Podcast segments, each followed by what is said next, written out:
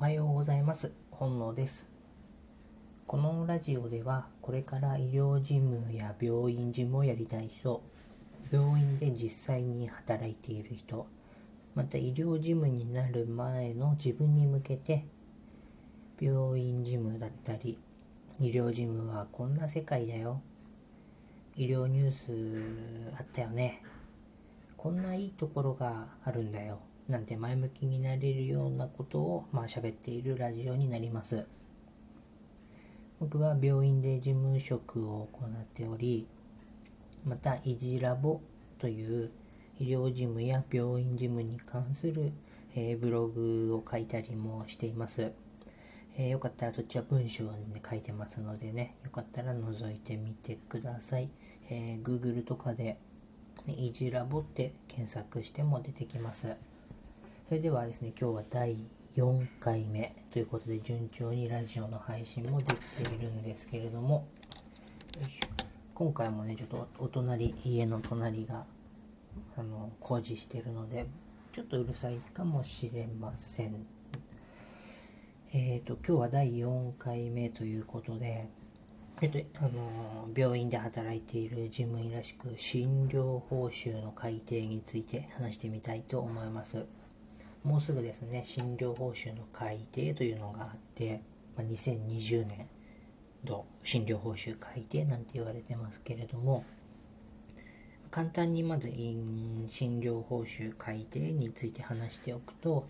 診療報酬ってまあレセプトでま請求するために必要なルールブックみたいなもので、これは2年に1回、あの、厚労省がま主体となってあのいろいろ変えてるんです。時代背景とか、まあ、財源とかに合わせてこれちょっとまずいよね。じゃあこれじゃなくてこっちの方に流そう。みたいな。え、ー、と最近というかここ10年ぐらいの流れで言うとあの急性期といって手術とかをいっぱいする病院がま手厚いというかお金をいっぱいもらえていたんですね。少し前10年ぐらい前。でもそれの流れがまあ高齢者が増えてきてあの手術ばっかする病院が増えちゃってこれじゃまずいよねってことでえっ、と3回ぐらい前かな。2016年とか、まあ、それぐらいの診療報酬改定からその手術っていう方じゃなくて、まあ、高齢者のケアみたいな地域包括ケアシステムなんて名前ついたりしてますけれどもで地域包括ケア病棟みたいなのもできたりしてまあ、その手術としてバンバン治すっていうよりはまあその高齢者にシフトした方に、まあ、手厚いあのリハビリだったりねに手厚い配点がまあもらえる在宅医療とかになってきました。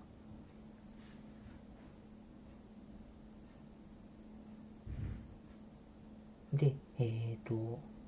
今回のね2020年診療報酬改定これ1月の10日にあのホームページの方ですね中央社会保険医療協議会総会第444回っていう、まあ、ちょっと444っていう嫌な感じですけどまああのまあ、内容が厚労省のホームページの方に上がっててえっと、これまでの診療報酬改定の議論の整理というタイトルであのアップされているので、これもリンクの方貼っておくので、まあ、気になる人はそっちのホームページで詳しく書いてあるので見てください。いろいろまあ難しい言葉あるんですけれども、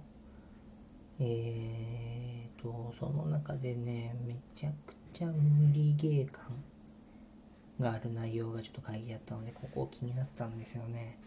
えー、何かと言いますと、医療従事者の負担軽減医師などの働き方改革の推進大事ですよね。ともう一個の項目が患者国民にとって身近であり安心安全で質の高い医療の実現です。結構これ難しいですよね、ま、言ってることは両方とも正しいというか大事なんですけれどもえーと、医療従事者の負担を軽減しつつ働き方改革でしつつ労働時間を減らしつつ、え患者様に安全安心安心安全を届けるって結構難しいことを言ってるなと思ったので、まあ、今日そこを中心に話してみたいなと思います。えっ、ー、と次の診療報酬改定、まあ、勉強してるとは思うんですけれども、してない人のために、まあ、4つポイントが出てます。あの柱というか。で、1つ目が医療従事者の負担軽減、医師などの働き方改革の推進。2番目が患者、国民にとって身近であり、安心安全で質の高い医療の実現。3つ目が医療機能の分化、分ける、文化、強化、連携と地域包括ケアシステムの推進。地域包括ケアシステムが何かっていうのはちょっと話しちゃうと時間がなくなっちゃうので、また今度話したいなと思います。で、4つ目が効率化、適正化を通じた制度の安定性、持続性の向上。まあ、難しいですけどね、まあ、4つの柱でいろいろ議論を進めているんです。で、まあ、僕なんか読んでみたんですけども基本的には、えーと、大きな流れっていうのはその地域包括ケアシステムを踏まえた改定になるのでキーワードとしては、まあ、大きな変化はありませんでした働き方改革だったり ICT の活用かかりつけ医アウトカムの評価でまあ、地域包括ケアシステムに在宅医療後発品なんていうのがま並んでて基本的には2025年問題を解決するための施策を続けているのでここを変えてはこなかったですね。で中読むと厳しいなって最初に言ったんですけどあるんですよね。働き方を改革をしつつ質の高い医療を実現そしてマイナス改定ですからね今回。今回も少子高齢化のマイナス改定、まあ、このね相反する難題を解決する方法としてこういうのやりますっていろいろ書いてあったんですけども、まあ、結論だけ言うと結構厳しい僕みたいなまあ素人というかただの病院事務員が考えても難しいなって思えちゃう内容だったので、まあ、実際はね、ゴールまでの道筋できてねえんじゃないかなと感じました。どうすんだろうなって思ってんですけど、きっと今回もそこを解決まではいかないなって思ってます。で、えっ、ー、と、マイナス改定はですね、えっ、と0.45%。で、財源にすると500億円ぐらいらしいんです。この辺はちょっとまた難しいね。いろいろ言いたいんですけども今回もそのマイナス改定500億円を全体でマイナスするために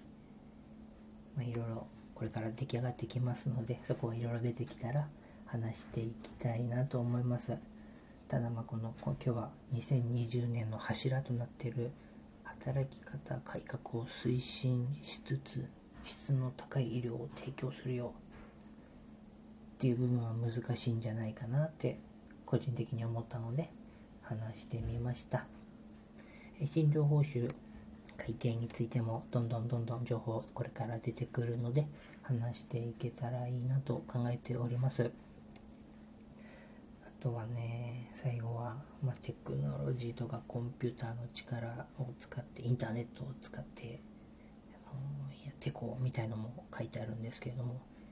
ってる人たちがきっと分かってない人も多いんですよね。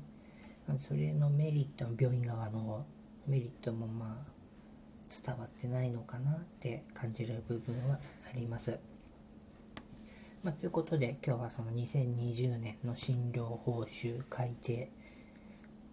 がちょっと厳しいぞというところを僕なりに考えたので話してみました。えー、本文の方もね、あのブログの方にもあの書いてますので、よかったら覗いてみてください。えそれではまた明日会いましょう。いじらぼの本のでした。